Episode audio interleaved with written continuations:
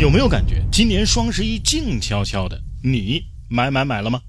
不是双十一买不起，而是不买更有性价比。所谓的消费者越来越理性，背后的原因还是两个字儿：没钱。然哥说事儿，聊聊热点背后的真相。不知道从什么时候开始啊，自己在花钱这件事上越来越精打细算，对于各种促销活动也开始逐渐的麻木。叫我说呀，某些带货主播、电商平台就是。活该！谁让你们肆意消费我们消费者的信任度呢？上当一次、两次、三次、十次，还想让我们上当几百次不成？本来一年只有一个双十一挺好的，打折也是真打折，实惠也是真实惠。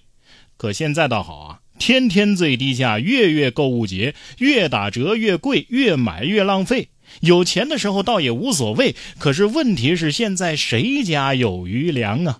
消费者变得理性、审慎和成熟，都是经过社会的毒打之后被逼成这样的。但不论从家庭的生活角度，还是从社会的发展角度，这种变化其实是利大于弊的。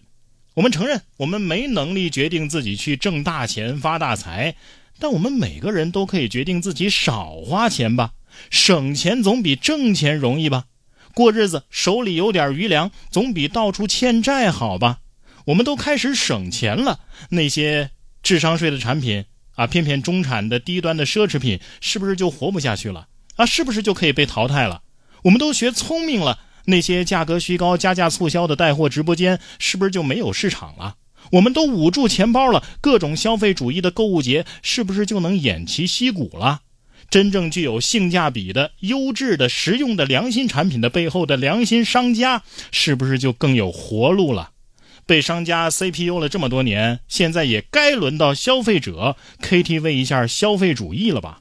哎，在这里我表个态啊，只要商家能够真正的从咱们消费者的角度出发，提供真正的优惠，而且具有实用价值和性价比的产品，我还是会买，全家都买。同意的点赞。